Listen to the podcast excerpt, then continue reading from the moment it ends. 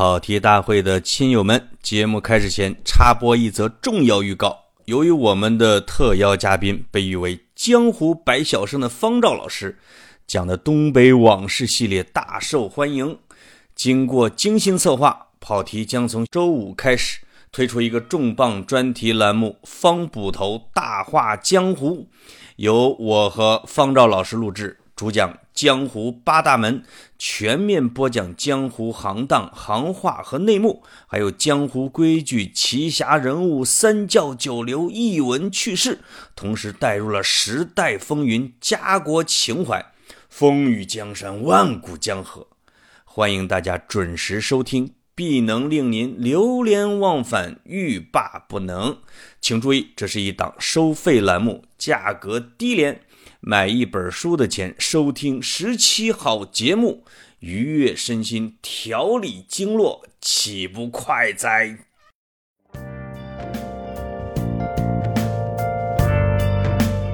跑题大会的朋友们，大家好，我是老潘。我今天呢邀请到了我们跑题大会的老熟人，但是呢一直还没上过我们节目的这个一位嘉宾。程明霞来给大家打个招呼。大家好，老程，叫老程啊，小陈小陈吧。我我先把茶给你倒上啊。谢谢谢谢潘老师，就特别荣幸，终于来到头部大播客、大品牌这个跑题大会，非常非常荣幸。对，而且呢，这是第一次录视频的跑题大会。对，好荣幸，这个第一次献给了跑题大会。这个为什么这个我们跑题的听众就特别喜欢的女嘉宾？嗯，这就。他们说这个老潘的女性朋友圈简直是宝藏，对，尤其是绯闻女友像我这种的，特别多啊。对啊，这个陈明霞跟我们跑题大会的缘分非常深，我们第一次也是唯一的一次哦，真的线下活动，那是唯一一次啊，就是在你的书店哦，当时被惊到了，好热闹啊，特别热烈，对对。呃，去了对，去了一百来人，还有一个还有一个老父亲给他美国的女儿现场直播。那个，举着手机举了一一个多小时，问你干嘛的？说我女儿在美国呀，我在给她直播呀。哎对我那场印象太深了。首先是特别热闹，然后一百多人，再一个男女老少都有，对对，很震惊。还有退休的，对，有小朋友，然后还有很多拎着箱子的。就是难得一个节，对，难得一个节目，它的受众这么广，我觉得肯定是对，很有这个坚那个时候只恨你们的场地小了啊，限制一百人啊。对对，是的。这个未来我们希望这个还是能组织，本来答应他们是每年至少一次的，嗯，但都是这不是各种啊，这这这两年时运也不是很行，对，不好组织。我好像这两年都没有见过百人以上的活动了。很少都二三十人，都书店也限制很多嘛。对对对对，而且很多人不太。还是蛮谨慎的，不太愿意来。是这个，我跟格子也比较懒，我们不组织。对。那么陈明霞呢，是我的老朋友，也是媒体同行。对。这我们都搞不清谁是前辈了，都同。当然，你前辈好吗？哦哦，是吗？对。差好多年是吧？对对对。你七零，我八零。不，但是这样的，我在《新京报》当这个文化编辑的时候啊，明霞呢是在《经济观察报》已经做《书评周刊》的主编了。啊，那个你看有志不在年高嘛，年少成名嘛。对对对，是的，成名尚早。对对，而那个时候你做的那个书评和《新京报》的这个书评周刊，好像是在国内的这个书评里边还是很出名的啊。对，我觉得还是挺荣幸的，因为《新京报》的书评增刊一直都办特别好，到现在都办得很好。嗯，经历了很多轮了，但是当时戴自更老师就就专门跟我的主编刘坚表扬了这个《经济观察报》的书评增刊，特给我长面子。是吗？对，你看看，还有这专门的表扬，对对，同行之间互相的这个欣赏，我觉得是特别好的一个例子。因为中间我也编了书评周刊，你经关的书我每期都看，看完呢我就一些一般会把其他的都扔了，把视频留下，一般都是这样。对，你就选的很对，跟很多人一样。也没有什么时效性，然后又特别耐嚼，你一下读不完。对，那个时候就经常说啊，这个陈明霞他们约了崔老师、秦老师。为什么我们就没有约到呢？我们就看有一种内心的有一种敬佩的关系。对对对，是的，是的。呃，就是。而且给你们一写啊，都是七八千字的文章。对他们写特别认真，特别投入，也特别愿意跟我们的读者沟通，对，特别荣幸。那是一个黄金年代啊！啊，是啊，所以而且你们的报纸那个颜色啊，是那种橘，那叫什么什么色？黄色大报。黄色啊，对，黄色大报。橙色，橙色。就有一种《纽约时报》的，就是他们那种那那那种的风格。对，FT 其实是那个《金融时报》，英国《金融时报》的那个也是橙色的。是它那种颜色的。对，就是环保纸吧，其实造价挺高的，但是它主要是一个环保，然后对眼睛更舒适的概念。后来你们是不是又率先把它改成了窄报？对，窄版。你看看我，我是不是忠实的读者？真厉害啊！这个从颜色和它的尺寸都是领风气的。对啊，就是我们当时设计团队也非常的，我觉得前卫跟新潮吧。对，领就是确实是引领了很多平面杂志报刊的那个视觉的风潮。是，这个我你在金光待了几年？十年。真的，我从实习开始，从我从大三实习开始到我离开是九年半的时间。哦，就我的青春就献给了那那份黄色大报。我给那个呃，我们那个小报是九年。哦，真的，我也差不多啊。哎，我也是一直是新京报的长期订户，嗯，而且我们家订两到三份。因为当时我公公婆婆他们住那儿也也订一份，都在看，对对。我们文娱版我也很喜欢，呃，这是质量很高。另外，我们的发行员好像这个温暖发行什么之类的，感动营销。当时还一起送奶啊什么的，是吧？哎，对。我们家一直长期都订那个一份以上，一到两份。各种送。对。我们那个时候呢，就我我我现在感觉啊，我每天上班编稿子写稿子，以为这个时间是停止的，报纸永远那么牛逼。对对。就是我们好像是可以指点江山很多年，这是后来咱俩就前后脚的，就好像离开了报纸。对，咱俩后来是在互联网公司的论坛上相遇的，是吧？对呀，对呀，在那个我们那个分享经济的报告上。没错，发布会上对又遇到了，我就简单介绍一下明霞的职业路径吧。从经济观察报，后来去了哈佛商业评论，是吧？去做副主编，被挖到了大厂腾讯啊，去腾讯研究院啊，这个。也做了好些年吧，四年半，四年半啊，行，我又特别忠诚，我我只要是做一份工作，我都其实都蛮久。你好像这个工作一段是一段啊，就，我一共就三三份工作。啊，就是我干过这种十五分以上工作的，我就 不说了。男人就花心，你知道吧？女人就专业。真的是啊，真的是。对对对。但是那个我在互联网公司小猪短租是我工作的第二场。哦，几年？四年整啊，对，而且这四年啊，一天不多，一天不少，哦，比你小半年啊。这个这说明，我当时觉得，我们媒体人啊，不能被人瞧不起。我就说你们媒体人干半年就跑了，你们不靠谱是吧？对，不错不错。我不论多累，也没太累啊，压力有多大，或者说多 boring，我也得坚持。对，我也做了四年，搞过了四年。对，啊，那两个老板啊，其实还挺佩服我的。是吗？我们没有想到你竟然在小猪待了四年。他们对预期这么低啊？还是对媒体人的预期低啊？他们觉得我浪嘛，就是 觉得我看得很准，那看得很准。我散漫啊，觉得我散漫。对，但你当时做了好多特别有趣的创意，我记得，就是跟书店呀，跟这些什么合作是吧？图书馆合作，就住在咖啡馆，住在书店，然后这个住在作家的房子里边啊，就这类的。对。那正好也赶，呃，这个你就提起了我的话题了。这个，我我以为啊，就是你比如移动互联网啊，或者小猪短租啊，共享经济啊，我走之后，我走之后，你们会继承我的遗志，然后这个先后吩咐之后就 纳斯达克去敲两下子。对，这个没想到我走之后，你们干的不是很好啊，就都何止不好，就就尤其是这个叫什么共享。共享，你们叫什么共享？呃我们叫分享经济或者叫共享经济。对啊，你们你们是就是旅行民宿那那一块的是吧？逛街有很多嘛，有车，有什么充电宝，什么都有。你们属于这个旅行和呃，我们属于旅行住宿。对啊，嗯，共享经济就是可能有的有的有的听众不太了解啊，共享经济包括哪些啊？就是我我们就数落一下，就特别多。对，一就是衣食衣食住用行。其实主要是生活方面，对，都包括了。工业互联网的要少一点，对。住的是小猪 Airbnb，对。呃，行，滴滴 Uber，对。滴滴 Uber 啊，吃的，吃的咱那会儿吃的当时有很多，后来都没有做回家吃饭，对。因为吃的标准化太难了，对对。而这个食品安全又太重要了，没错没错。就搞得没搞成嘛，是不是？那么还有穿的。啊，你有没有穿的？有有有有啊，什么一二三啊？一二三啊？对，应该还有吧？我至少用过一两个品牌。对，或者叫它叫共享衣橱。其实那些概念我还挺喜欢的，真不错。因为我我虽然没用过一二三啊，但是我有的那些女，因为女同事们她会比较计较衣服，嗯，比如她要去杭州出差，她就先下单。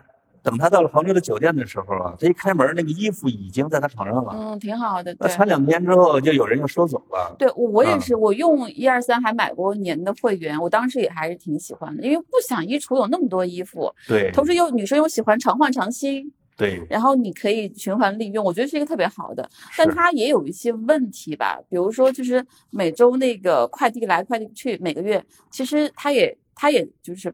不环保也挺也挺那个，它减碳就不太好，对对，所以我觉得还是有一些，嗯，有一些难题没解决吧。你看，就是总结起来，它还是标准化的问题上，对，和这个质量管控对，还是有需求。再一个，就最最惨淡的是共享单车，对吧？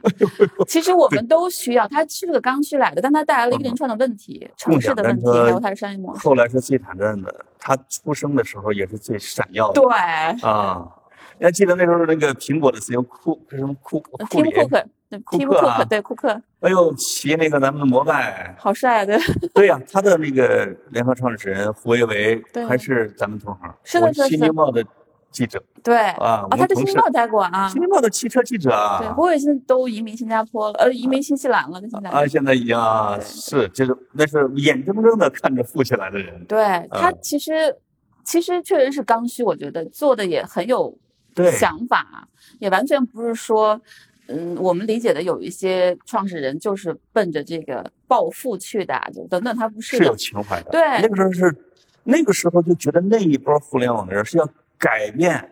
是做我们的生活的革命，对。这个这个那个那个人来出现的，没错，就是我们的衣食住行全面的一个提升，对，然后又降低成本，又提高这个资源的利用的效率，对，然后又让大家生活更便利，还包括瓜子二手车啊，这这是这是这一类的，这一类，还包括这个运满满货拉拉，对，是货车的模拟，就是你能想到的日常生活可能方便啊这一类的，对。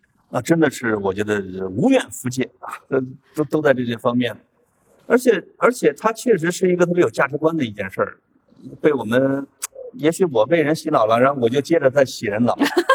我那四年，我至少参加了，我觉得六七十场论坛演讲。对，来讲住宿的美好故事，包括我们对，包括我们的论坛。当时我们腾讯音乐不是做了分享经济的报告啊、书啊，对，然后也老请你，对，包括你当时 CEO 也那个谁叫陈池啊，陈池也挺好的，那绝对是个思想者。嗯，也我我就发现陈明霞那时候就喜欢我们陈池。对，因为为什么？对，为什么？一个是帅哥啊，再一个就是有一次我参加一个特别大咖的经济学家的聚会，哦，然后还有一些官方的经济学家，然后陈池也。去了，陈志特别乖的，从头听到尾，是吧？对我当时对他印象挺深的。他特不是他对这个知识什么是和求求知特别的重视。对他不是那种夸夸其谈的，然后我来就是给你们卖我的梦想或者卖我的这个生意。他在那场论坛上就就真的是好学生一样谦虚啊。对对对，这个你说你说到这个，就是我们我们我刚去的时候，那时候酒店业搞的那种，因为他们酒店业每年会搞高峰论坛。这个就邀请了陈池，我是陪着陈池去的。我那个组织方跟我们还策划呢，因为那边参加的都是万豪啊，就是希尔顿呐，传统大大的世界五百强的坐在那，就就四五个六十多的老板，中间夹着一个陈池，陈池穿着一个 T 恤，恨不得没穿踏拉板啊，反正就上去了。这个本身要设计，要要狠狠的羞辱那些传统酒店业。说你们是黄昏的什么之类的啊！我们这次该我们登场了。你要真是碰见这个红衣主教，他们那些人，那上去就开开炮了。对对。结果陈池上去说：“我们要向你们学习呀！”给我们急的，这新闻稿标题都写出来了。对。就我们这一股移动互联网的新势力，马上要开始统治江湖了。但可能陈志看的更准，就是你要跟传统的这些，你要回你这拿这个时间点来看。陈池的态度是很对的。对我，们传统的这些，不管是酒店业、汽车业，嗯，包括什么医疗啊、教育啊，这不是后来都是互联网行业特别想颠覆的嘛。你后来看人家做的那些扎实扎实的事情，你是不是只拿一个软件，只拿一个概念就能去颠覆和改变呢？现在，因因为现在就说到了你的工作的经历了哈，因为你在腾讯研究院，你的你那时候也到处推广你的这个平台啊，这什么叫平台？互联网平台，平台经济，对，平台经济是你们是你们大厂提出来的，是吧？对，嗯，其实，但是跟共享经济是有有有异同吗？对，其实那个我们我经历那一轮，你看我二零一五年八月去的，其实当时移动互联网已经到一个相对既成熟又繁盛的时期了。对，微信已经站稳脚跟了嘛？像基于微信后来，对，一五年八月份，我也一五年。哦，真的，啊咱俩同波才进去的。我一五年五月份，呃不七月份。你前后脚，真的是这个哦哟，这个交集是太巧。我觉得那个时间也挺巧的，是因为。呃，首先是我觉得移动互联网它已经成型和成熟了，比较稳定了。像微信这些，就是格局已经稳定了。对。然后它基于微信这些新的应用，就可以长出来好多新的创新。你看后来不管是滴滴啊，还有包括共享单车啊，对，还有一些那个什么电商啊、送饭啊，都可以基于微信去做新的服务，对吧？对。所以它有一个特别好的一个状态跟势头。再一个，当时咱要为咱们的老行业说两句，就是当时传媒行业。你看，我们都是从毕业就进入那个行业，还是很喜欢嘛。对。为什么做了十几年离开？我觉得还是确实是到低谷了。我当时就形容它三重碾压：首先技术碾压，对吧？第二个是资本碾压。哦。第三个就是一时代碾压。还有收入碾压，是关键的驱动力。呃，对，是的。所以当时我觉得，确实是你很不是靠一波人能够。救回来的，对，而且你当时典型的看到，就最聪明的人，他都在往哪儿走？呃，比我们走的那一波人都先富起来了，对？对对 对，而且他们真正经历了一个行业从早期到生长起来那个过程。我就记得那时候啊，比如说像雪球网啊，咱们创始人这是媒体人嘛，对，呃，像翠羽医生的创始人就是媒体人嘛，这摩拜的，反正还是很多的啊，对，没错。知道我我我怎么离开的？我看到了两个字啊，就是我们的总编辑和我们社长在发表讲话的时候，我们今年的收入呈断崖式下跌。哎呦，这个“断崖”两个字让我突然间意识到，好像也不太行了。对对，是你看《新京报》都不行，但我觉得《新京报》已经是到后来，其实它的这个。经营啊，现金流也是不错的，但是也是一个断崖式，它是总收入在断崖式，包括我后来供职的南南都周刊啊，也是断崖式，所以它就是到到低谷了。对，所以就我当时主要还是确实是那个猎头来挖嘛，然后也也讲的讲的我这个热血沸腾的。对对，他当时有些话还是比较吸引我，反倒是。就比如说，他说你在互联网公司待一年，相当于你在传统行业待三年。嗯，就是这些话都是还让人觉得女人是保持青春的好办法，是吧？对你趁年轻，你珍惜时间嘛，时光，所以就就去了。刚好是经历了整个移动互联网的爆发，其实就是分享经济就起来了。嗯嗯嗯。分享经济起来，后来就是，而且分享经济后来一定是几个大的平台性的公司。对。所以就从分享经济的研究到互联网平台的研究，真的。到后来你看我走的时候，我是。一九年底走的嘛，当时其实我工作重点在科技向善，哦，就你从分享经济带来的很多问题暴露出来，你们的新的 slogan 提出来了，对对，然后后来研究互联网平台，再到其实你已经看到，我就是一九年走的时候，其实已经看到很大的关于互联网平台的风险呀。是，你看当年有有个不是有一篇文章挺著名，叫《互联网公司道歉日》。哦，就当时，呃，张一鸣、速滑都 都写了这个 道歉信，然后那个小扎在美国国会道歉，他的这个数据泄露。哦，我说这是一个世界互联网道歉日，都不是中国互联网公司。对，就各种的风险，你的垄断、你的隐私，还有你的这种，呃，就是广告流量的模式。滴滴好像也在道歉啊。对 对对对啊，滴滴出的事儿更多那时候。滴滴是属于。反正有点众叛亲离吧，是不是？呃，自己有点太牛了。他因为他的挑战也挺大的，因为他的管理可能比其他的公司要更难吧。我跟你说，我们这些这帮，因为呃，我我们有一个主管部门啊，我们这帮共享经济企业多的时候，应该至少有五六十家。对，光光你们这个就是旅旅行跟民宿都就是说都很多很多家。人家一般人还不叫呢，就我们这个可能就最多叫个三家。这样你各个行业加起来降了五六十家，这里边滴滴呢，哎呀那个老大范儿给我们烦的呀，后来就我们就落井下石了啊，就他到现在时候我们也不说他好话，但是这个东西是。唇亡齿寒的，对，是的，是的，我我觉得滴滴确实后来所有人都不站他，都不帮他，他也是肯定是在管理上有些问题，咱就不说这个，因为我是做管理出身的，肯定还是。但是其实你看，很多互联网公司出问题，大家还是作为用户还是。就比如腾讯出问题，其实很多人还是挺挺帮我们说话的，我觉得啊，就是你们很佛系啊。我们的比如说游戏啊什么的，大家还是会，当然也有很多很多批评啦，嗯，但不管是微信这些，大家还是还是有，你也你的这个公众号什么，你还是滋养了很多创作者等等。就是每个企业不是一面倒，对他自己的形象、企业文化跟他的创始人有时候是息息相关的。对对对，是的。就像大家面对了马化腾这样的一个人，你很你忍心天天去。扎人家这儿吗？没错，尤其是很多，就咱们都是当时面对监管方嘛。对呀。监管方一见，其实 Pony 这种人，其实是就立刻就就理解了，就觉得有点软，不是个坏人，是吧？对对对对。所以你看那个砸的最狠的呀，其实往往是风头出的最盛的。对，嗯，他还是因为他也确实，他整个有司机、有乘客，还有他的平台，他的这个。那个利益处理起来比较复杂，所以最后是乘客也骂他，司机也骂他，然后 监管方也批评他，就是属于所有人。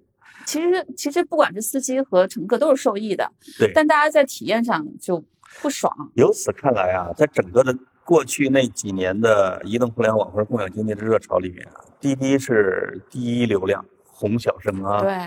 而且呢，很多模式是他开创的，就这也是为什么他来嘛。比如说跟 Uber 的那种血战。对，那种靠钱砸死你的那种，我我给他先是跟滴跟这个快滴，对，把快滴干掉，然后再把 Uber 赶掉，他他赶走，对对，然后赶走，让别人就是就寸草不生，没错。而且呢，用这个超级补贴给乘客给司机，这种模式你会发现，被后来的这个整个的共享经济界大家都在玩，都学这个，但其实对，嗯，但它其实是一个。就这点是最需要向传统行业学的，就是你一定要考虑你的成本和你这个商业模式的可持续性。对，所以陈池，你们老板那么清醒是挺难得的。当然，因为可能没做大，我们那时候嫌他，我们那时候嫌他魄力小呢。因为 那滴滴，我记得他后咱咱咱离开这个行业前面的那一年，亏损一百零五亿。啥玩意儿啊？我真是觉得啊，这个我们就问老大，我们这个投放怎么着啊？老大说我们还是要稳啊，稳扎稳打。对，但你要真扛不扛不过大趋势也就罢了，但是我们不能够成为第一个倒下的。我们要成为活在最后的，哎，我觉得这是一个很理性的这种声音，这是回到经济学商业逻辑的一个逻辑，对对，其实是挺好。但是后来你们的那个问题主要确实是疫情嘛，是吧？这个就是天不可抗力。对对对，跟这个有关系。另外还跟整对整个的城市民宿的监管也有一定的关系。嗯啊，因为它里边也牵扯到安全性很多部门，我们只我们只能说很多部门啊。当然，我觉得有的是天灾，有的是人祸，都都有都有的，对，肯定都有都有的。那我们以天灾为主，对，有的企业我会觉得以人祸。你比如说那个小黄车，小黄车是，我会现在回想起来是那一波企业里边的挺奇葩的。对，其实咱也不认识他们啊。其实他牌很好，对啊，就一手好牌给砸烂了。砸了，就呃就。他那个，他那个创始人叫也叫什么维什么什么郭什么威什么我我也忘了那名字了，对，恨不得就九零后那种。对对对，北大的这个学生，他们也也带坏了一些风气，带坏了什么风气呢？我我这个有我跟投资人有接触的时候，就说这个，哎呀，在移动互联网这个领域，九零后是我们最想投的，这个你们这老板七零后。老了啊，所以这帮 VC 也不懂事儿，不专业。我觉得他会觉得什么？我们是来革命者，我们要藐视一切既有的规则，所以这些不懂事的人才敢砸钱。结果就是，实际上这个搞法啊，就是超出了监管的容忍的限度。对，啊，他们属于就是我觉得激情有余吧，但是理性跟责任感不足啊。我最近老在想这事儿，我觉得你。只有激情没有理性的话，它是一股一股有害的激情，有害的激情，真的。你后来，因为其实一个公司，你的相关方非常多，是吧？你的用户啊，你的员工啊，你的投资人啊，还有监管方，你怎么能凭借你几个创始人那股劲儿？我就我我要怎样就怎样，那可是已经都上百亿的资金了，那可是可能都十万人以上的就业，恨不得。是的，是的。尤其小黄车这个，到后来都到了什么程度？首先，这个他们跟摩拜是互不让步，这个啊，这个生蚝。另外，我看这报道，当时那个时候，那个包括投资人去找那个小黄车的那个那个九零后的小 CEO 了找不着了，去哪儿呢？手机不带，去打篮球去了，去篮球场上找他，然后跟他谈。这个合并的事儿，嗯，这不是很不严肃吗？啊，就像你说的，就没有理性的激情，就是能能能把一切都烧没了。有毒的激情，对，是有毒的。嗯，哎，那后来那个瓜子儿不是二手车做成了吗？我不知道，对这个广告你会天天看到。对对对，你看后来这波留下的，我觉得我记得印象，你看 BOSS 直聘，虽然说广告有点恶心人，但是他的那个创始人，他就他就不是八零后九零后，我记得啊，是不是是八零后也是八一八二吧？就我这种人，因为他他不是九零后，他在前面那一波。他就已经参与了上一波竞争了，对，他就对这个行业是有理解、有经历、有思考的，然后用一种新的模式再去做。是的，是的，我觉得这个东西还是，就是我我觉得我我再回头看那一波，其实也觉得就是心情非常复杂啊。一方面你觉得他们真的也不坏，是吧？也是想做真正的事情，但是他们那种就是资本冲动、资本逻辑其实是非常。暴力非常浮夸，而且非常的浪费的。就当时我记得那个谁，李一诺，你知道吗？就做依土教育那个，嗯，不知道。他办了一个私立小学，当时他去找投资的时候，人家就说你这。太小了，你得做连锁啊，然后我得你我给你找一 CEO 啊，你这不行啊，等等。对对对对。他当时就觉得特别伤，他说：“你把你们给给这个共享单车的钱投给我，零头给我，对我都可以把五个学校办好，但是你们全砸那儿去了。就当年这一波的这个资源浪费、资金浪费是非常触目惊心的。但是咱说这资本主义好像就不在乎这个这个，总是要有一些，我觉得不在乎说有一些。”这个低效肯定是有一些钱会被浪费，但这么大规模的资本浪费，导致我们其实在一些更需要的行业领域没钱。就像你说的，七零后我都不投啊，就女的我不投啊。对对对对，这个不太理性。我试着在他们的立场来理解一下，就是说，他们第一个呢是想把战场清了，对，就剩我。对，这样呢，我可以取得超大的利润。对，平台嘛。对，我我稳赢，而且我赢的大。对，而且这个平台经济的模式是一个领域只留一个。对，赢者通吃。这是他们自己说的啊。另外一个还有就是说，在做这件事儿，这个企业的同时是在进行一个行业教育。我付出的这大笔的钱都是用户教。啊，所以这个钱砸的是理所应当，就培育新的这个这个用户习惯，确实也培育出来很多。咱现在就外卖真的是，是吧？是，就基本上用外卖就代替了这个。如果如果放长线，我们来回看的话，那有可能是我们看着当时砸了可能几百亿外卖，但是未来这二十年都是他们的天下了。是的，也许投资人比我们的眼光看的要长远一些。人家可能就算的比较清楚吧。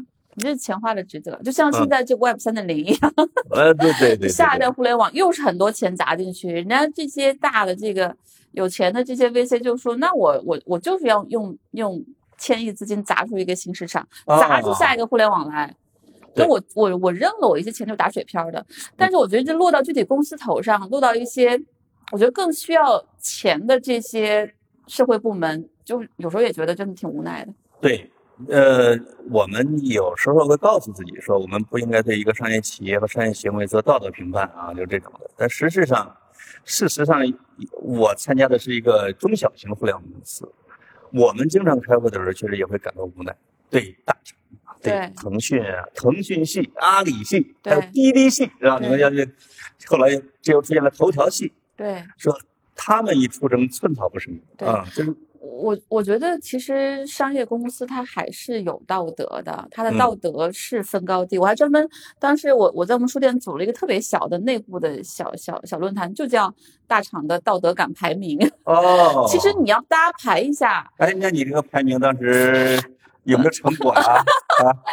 当然排出来，但是不不敢不敢说，我怕被灭了。就你大家就大家把自己心里对一个公司的评判比一下，有一些确实是比较恶的，就是而且其实坡尼本人也说过，平台是有善恶的，平台中立肯定是胡扯，是吧？平台一定是有价值观的，你你你所有的底层设置，包括你你对于你平台上每一个利益方。你到底怎么去平衡考虑？你把谁排前后，然后怎么去共赢？这肯定是道德的，对。然后大厂道德感，我觉得首先是大家其实有一个共识的，就是可以说吗？这个可以啊，好，那就直播。那我就直说，比如说，你看像。我觉得像嗯美团呀，像腾讯都是排的比较靠前的。嗯，大家觉得你正儿八经在，比如说微信，我们现在都离不开嘛，对吧？对。然后你上面长出来很多这个内容创作者，然后美团确实是吃喝拉撒，就是那个吃饭这些还是很大程度上，一个是让我们每个人更便利，再一个它让一些小地方的小餐馆，它也有可能被找到、被看到，可以提供它的。美团排名都这么高呢？对，美团还可，你觉得美团排的低吗？那怎么向这个大家解释说它的，比如说它它对外卖员的残酷无情啊？啊，我就是这个的激励机制，你说的对，我觉得对，它确实是一个，就是它就是这些大厂没有一个没有这个道德 瑕疵的，没有一个是完人啊，咱就是矮子里面拔将军，对吧？就是其实那个，我觉得在对外卖外卖员的这个盘剥肯定是有的，它这个整个系统要优化，它还是一个效率至上，所有大厂都是效率至上，尤其是一波互联网公司，对吧？呃，如果没有效率至上，这个企业是不存在的。对对，但我们为什么会把美团排高呀？就是说它确实是。给我们提供了刚需啊，就是人确实要吃饭吧？对，外卖员需要工资吧？对，他有他有分新的这个收入，而且还不不低的收入。然后一些小的饭馆，他也能够能够那个找到他的这个生意等等。你往后排，比如说。呃，京东啊，对这个还有包括这个那个头条啊，就是这些，它就纯粹是用用户的这个时间来给他赚钱，可能大家会排的稍微长。京东怎么会用用户的时间呢？不是那个头条自自节系内容创作的那个，京东基本上是属于已经到了一个临界点。对对，京东有好有坏 了，对对，京东主要是大老板稍微那个 哦，老板的分数那个老板的分数也在临那个维度里那当然了，对，因为他他个人的这。这个这个私德的瑕疵还是会影响那个什么，但是京东，京东它的服务还是不错的。近两年来的口碑好像，尤其是跟疫情期间的口碑啊。有提升，提升还是比较明显的。对，我觉得它就是京东整个，其实京东是很像传统企业的，哦，它只不过是一个线上零售，他们的人学的都是沃尔玛那一套，对，他就跟你老板一样，就是咱学传统的这些酒店业怎么做，对，他只不过是把这一套搬到线上，包括他那么重的投入去做快递员的这个整个的系统，其实京东整体而言。还是不错的，只不过可能有时候对有有一些他我觉得他他相比较其他的互联网企业啊同行啊，嗯，他的最大的优点是他学到了传统企业的精髓，没错没错，对，因为你物流的配送的速度。背后是有巨大的管理的，还有技术资金，包括你对快递员的管理和他的福利。对，那是一个笨功夫，我说那是一个很扎实的一个一个一个功夫。它是在一个踏实的逻辑里面的。没错。还有一些排的比较低，就头条主要是它那个模式，就为什么你比较一下这个头条和这个美团？作为一个我被他已经禁播了十几次和领到了十来张黄牌的人啊，你看我我跟你比较这个，你看美 团属于。在它价值链上的每一个人其实都有增量，比如说用户更快、更便宜吃饭，对吧？嗯。然后小餐馆可以有更多的这个单，对吧？更多收入。快递员我有了新的工作跟收入，他也很辛苦啊。有有就业灵活就业的对，是的，是的。机会啊。它是属于就美团重整了这个餐饮业的价值链之后，价值链上每个人都有增量啊，都有价值的增量。对。但头条可不是，你是被盘剥的创业者、内容创作者，对不对？对。然后用户是把把时间用在。海量信息里面的，嗯，然后广他他一个人把广告费全部赚走了，他是跟 Facebook 很像，我用用户的时间和用户创造的内容来给他赚钱。而且作为咱俩作为传统媒体人，是最有理由痛恨头条的。对对，我觉得他把这个价值链重整之后，所有人除了他之外，所有人其实是没有。真正受益的，因为咱们传统媒体是靠两个盈利的，一个叫广告，一个叫发行。对对，发行这一块儿，因为它的阅读习惯的改变已经没了。对，广告是我前两年看到了一个广告数据，因为我学广告的，头条占整个全国的广告收入的百分之五十，就一个企业啊还在涨，对吧？那它是在加速度在涨，一个企业能占到了几十万家企业的一半儿。对，这个企业一定。它何止是垄断啊？对，你知道，但是头条还有一个比较比较坏的地方在什么？就是它没有付真正的原创的费用，就所有的原创的费用还是传统媒体或者我们每个人承担的。对，它不像你看京东，人家做线下这个物流啊什么，它是投入很多，嗯，就是技术啊，然后钱呀人在里面。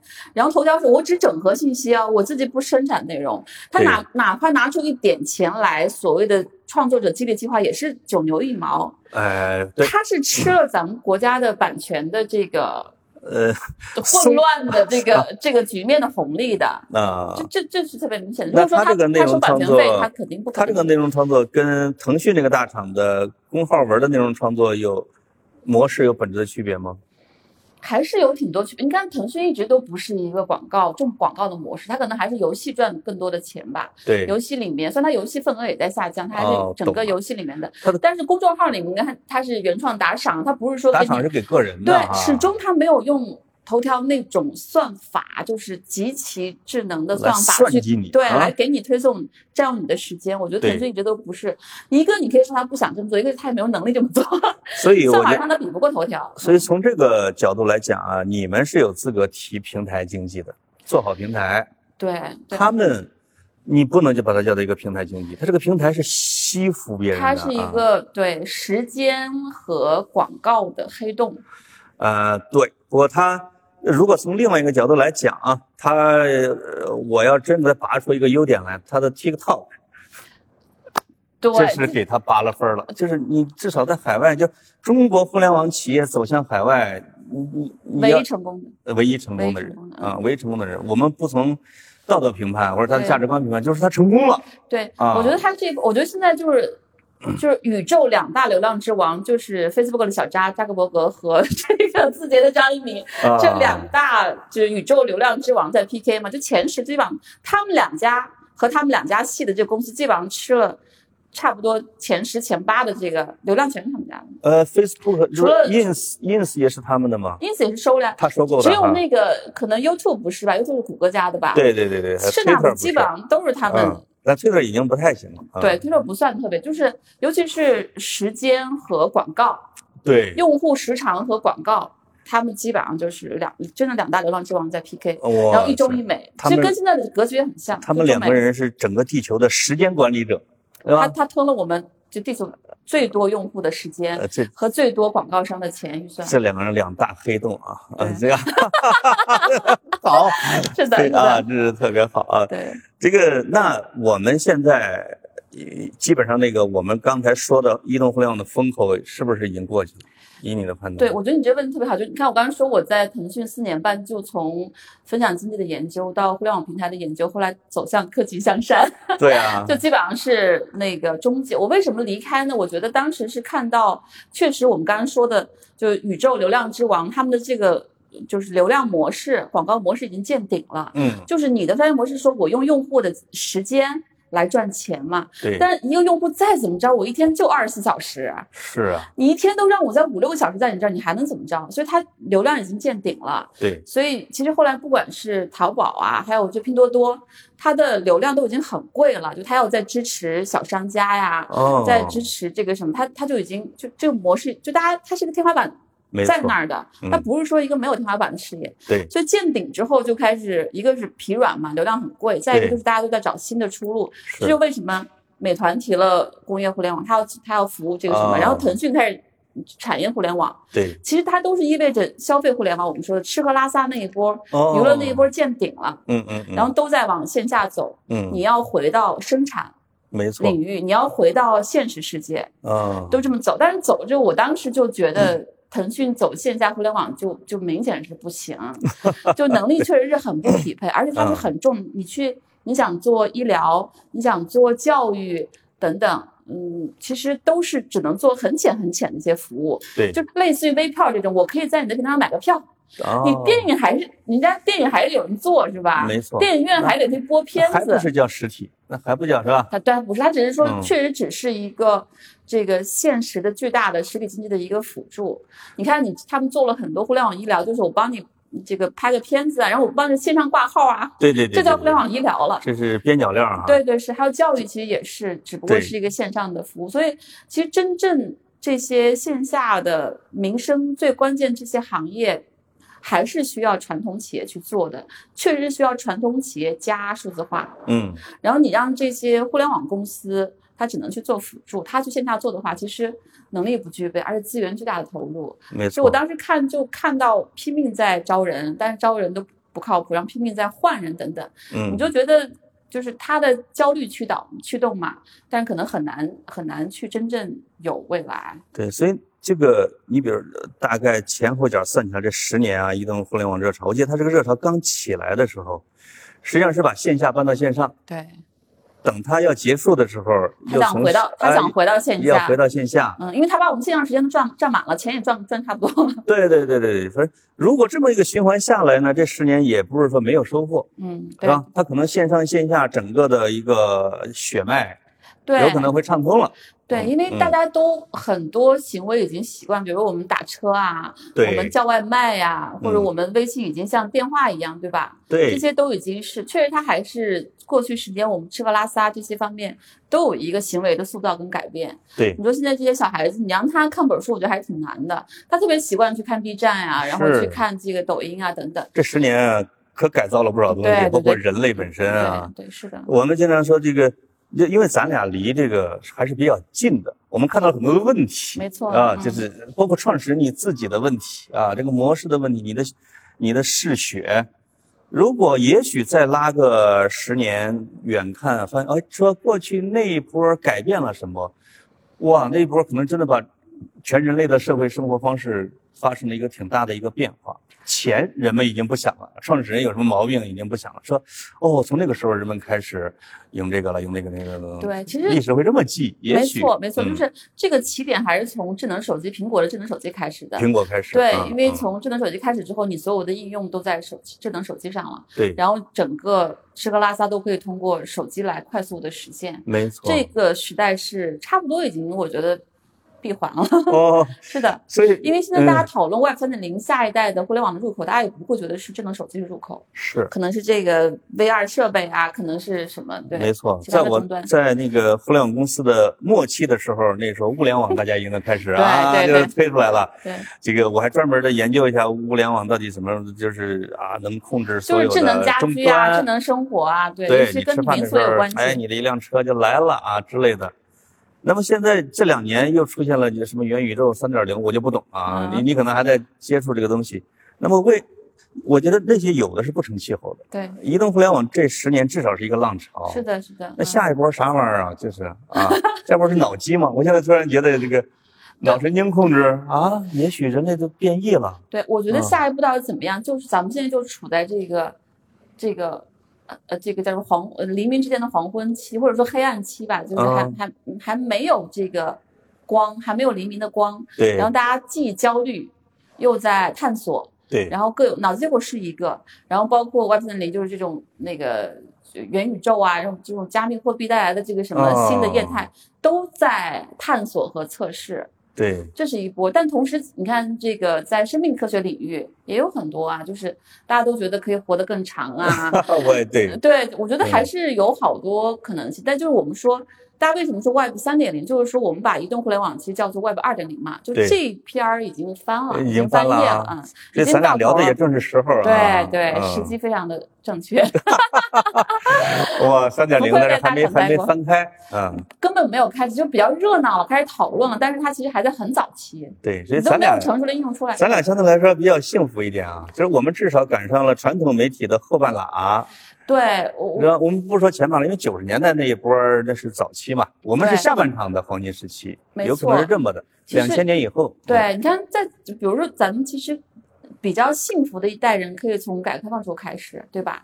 他们从制造业开始。是的，柳传志啊，那些，甚至还有瓜子儿，叫什么瓜傻子瓜子儿那些啊，年光酒，对对，这些还有包括后来开始鲁冠球啊，后来之类的啊，对对对，就那刘永好最早去投入这个市场化的生产运营的一波，对第一代，后来就是房地产企业了，啊，后来就是互联网企业了，对，然后咱们现在就是就不知道下一个，我们至少是赶上了传呃市场化媒体的，哎，这是一个次领域嘛，对吧？其实真的很幸运了，和移动互联网的咱俩是赶到了医生互联网的全盛到 衰落到尾声。我们叫全，因为一五年我去的时候啊，小猪是 C 轮，实际上还是发展期，可以算是一个发展到全盛的黄金时期到它的对衰落期。其实咱俩赶了两个挺好的，一个是确实是当时传媒确实是一个黄金期，对吧？是啊，从这因为。就是当时刚好是一个经济的上升周期。对，我毕业的时候，二零零三年毕业嘛，刚好是一个经济的上升周期。哦，零三。我当时刚到金光的时候，我们报道成天就经济过热啊，怎么软着陆啊，硬着陆怎么办呀？但是现在哇，还能操心。过热那个词那时候叫软着陆，软着陆，对对对，你看现在都是躺平啊，然后裁员呀。天哪，觉得大家好像已经慢慢也接受了这种现实哈。对，我我觉得财经媒体当时是确实是一个黄金时代跟热潮。对，我们这代人是非常幸运，咱咱真的不是因为勤奋和努力和才华，真是因为幸运。所以这也是大家说，经常会有人说，就是比勤奋和努力更重要的是选择。但咱们其实就生在那个年代，也没有太多的选择。所以昨天我老家有一个长辈啊。跟我联系说你照顾好你的一个小兄弟。我说在他在干嘛？他说我本来在老家，他找了一个好工作，他要去 CCTV 体育频道实习去了，要 要干媒体。我说啊，现在还要去？我今天已经批评他了啊！我说这有事，这就是你的选择。对对是的，出现了问题。对啊，就是。这个还是挺重要。你在一个沉的船上，你再努力，个人是还是挺无力的。是。然后你在一个上升的势头上，每个人状态都相对更好。你知道，在腾讯就是所有上升的业务就没有那么多乱七八糟的事儿。对。所以我这个已经停滞的这个业务线，就各种鸡飞狗跳，小三儿打上门，你知道吗？哦。你看上升的公司，这个小三都搞定，钱钱都。这个跟国家也一样，就是国家国运在它上升期的时候，它往往它的道德指数也相对高一些。对对是的。美国的上升期，经常那时候说八国联军来了，美国人说你的钱我还是不好意思要啊，我给你办大学吧，我给你盖医院吧。你真正到他时候就玩命的要维持他的地位的时候，那真是无所不用其极了，这种可能性。对，虽然说就是。现在不是大家对于增长啊，然后为 GDP 也有很多的这个争论，有不同的声音，但整体你还是需要增长更多人，因为是的，对，就是我那天看一个数据挺逗，就是说现在全球还有八亿人饿肚子，哦，但是有十六亿人是肥胖症，就它还是非常的不均衡。我觉得，我觉得明霞基本上已经快引出了我们未来要聊的下一个话题了，对吧？我觉得我们未来可以聊。就你说的啊，就是我们关注人类命运的问题啊，甚至关于女性的问题啊，嗯，对，这都是都感兴趣的。其实我觉得刚才聊到这儿，我特别想聊，找你聊，就是七七零、八零、九零这三代人。哎，你是七零是吧？我是八零九零。其实我觉得，因为现在有很多的这个，你看一个大的潮流是老年社会。你这个话题啊，能不能留着咱们再再约一个时间聊？单独的一期一整期，可以可以可以，因为你要展开啊，这一期有啊，对对对对对对，这个这个特别嗯是值得聊。我是我是觉得啊，就是咱们刚才聊了这么多，我觉得聊的也特别好，行云流水。以 以后明啥 就就常就就跑题跑的行云流水，就绝对就常任嘉宾了。跑题跑的行云流水。那么其实最后的一个问题是什么呢？就是作为已经我们经历了两波啊风口期的老媒体人，我们剩下来是要。坐看风云淡，还是准备就是我我们还要再赶一波什么东西吗？哦，我觉得你这问题特别好，也是就到到到了这年纪了，跟很多人聊的。结束语嘛。对对对对对，不愧是老团队。因为我我身边有一些朋友，咱们都属于就是只是踩了互联网的一段儿，对吧？就快进快，咱咱四年半算快进快出了。是。但我有一些朋友，确实是他们。三十出头就已经财富自由，从互联网退出来，因为那波结束了。我觉得他们最近在说的话都是，他们特别想找一件能够一直做到老的事情，踏踏实去做。对对对，我觉得这个就是一个挺好的思路，因为大家大起大落，九九六什么把人耗尽，最后你三十五岁被裁掉。对，就过去十年二十年，就是互联网公司甚至把这个行业变成一个青春饭。是，你是做模特吗？你是做这？我发现了这个付出跟。这叫什么？收成也是成正比的。对，人家那个财富自由的，是因为他这里边一直在扑腾淹水。对，咱俩呀是一只鞋呢踩到水边的湿了的。没没错，是的。比这个纯媒体人吧多了点水。对对 对。但是呢，我们又没有自己全赚下去。对，我我其实我自己还挺感恩这个经历的。如果说我没有去真的科技公司看过，我也很难去看懂一些东西。我觉得没错，就是咱们不是还有很多朋友就一直在媒体行业嘛？啊，他批评互联网公司的话，我觉得就不是很到点儿。他们再有水平，他不是很到点儿。但是这 个自信我们都是有的。对对对，因为你去内部看过之后，你出来再看，我觉得可能我们就会稍微全面跟理性一点，不会。真的把这科技都骂成骂成就十恶不赦，对吧？当然。但他的问题你也看得很清楚，嗯。所以我觉得下一步，我我自己也是觉得还是想做一些比较那个。就是踏实可持续的事情吧。对，我不求速成，对吧？慢慢搞，属于这种的。对，那天我们群里面，因为我们那个社群里面真的就不问不知道，一问发现有很多人都是这两个月、这这半年都失业了。是是是。对，失业特别，而且很年轻就失业了。是。所以大家就就是互相还有一些分享，什么失业补助怎么申领啊？然后问下一步怎么办？哦。然后有有人就问怎么就是怎么样逃避这个情况？我说其实我们真的可以。尽量选一些能够越做越越就是怎么说，就是越老越越吃香的一些行业和技能。对，虽然说很比较比较不性感啊，传统的，比如医生啊、老师啊、律师啊、对对对，媒体人啊，是吧？是。好歹我们能写是吧？那韩老师再怎么还能继续写是吧？当然了，他不会说因为这个浪潮过去了你就被拍死了。是。我觉得就是避免自己做一个小螺丝钉，然后这个机器。迅速报废了，你这螺丝钉也被一起报废了，这就有点有点那啥。所以我们啊，就未来可以找一些呢能对抗时间的这样一些事情，对，是吧？对，能够有 能够能够有机，而不是随着风口在起伏的。我因为我们也飘不动了啊。对，虽然这个词儿也被他们用坏了，就时间的朋友，明明都是时间的炮友在说自己是时间的朋友。对对对对。但是还是要，因为你看以后咱们都能活一百岁，老龄社会，你现在才刚。没过半嘛？是另外一个，就是我觉得未来可能大家要放低欲望，即是自由，是吧？对，要放低欲望啊。对，其实咱们过去被移动互联网确实是严重的刺激了欲望。你成天刷到小姐姐，刷到更便宜、更多的东西。我一朋友看场直播买了三件羽绒服。哎呦喂！就每一件都很漂亮，又很便宜，又很很保暖，就是。这过去的这些年头啊，以及现在，这是一个我们的脑子不断的被人操纵的年代。我们一定要对抗这一点。对，手脑如玉，你手心比手身如玉更对，不要以为脑子只被一方面的势力所操纵，我们被所有的方面势力都在，大家都在抢夺你的时间。你的关注是吧？对，和你的神经指令。所以多读书，多听跑题大会，也多听我们的播客《自由人》，就大家可以少一点被被割韭菜。哎，你做了一个什么播客？对，我们之前不是叫深夜书店嘛，后来离开书店改成叫自由人了。自由人哈，自由人怎么关注法？在哪儿关注？什么平台？小宇宙，小宇宙，小宇宙啊！嗯嗯，请大家来关注陈明霞老师的自由人播客，而且我们会在那个前面的那个岛屿里边都把它给加上。而且潘老师是我们第几期？很早期的这个，就是。大米小米孤独症那期，在你的办公室里面聊了一期，非常精彩。对，还有张伟老师啊，对对对对那期始终是我们很王牌的一期。每每年这个孤独症日，我们都拿出来再分享一下啊。行，我们希望跑题大会的观众能往那儿去串台啊，对吧？对对对，多关注。对，这个明霞老师会经常来这边的。哦，真的啊啊啊！这个试用已经成功了。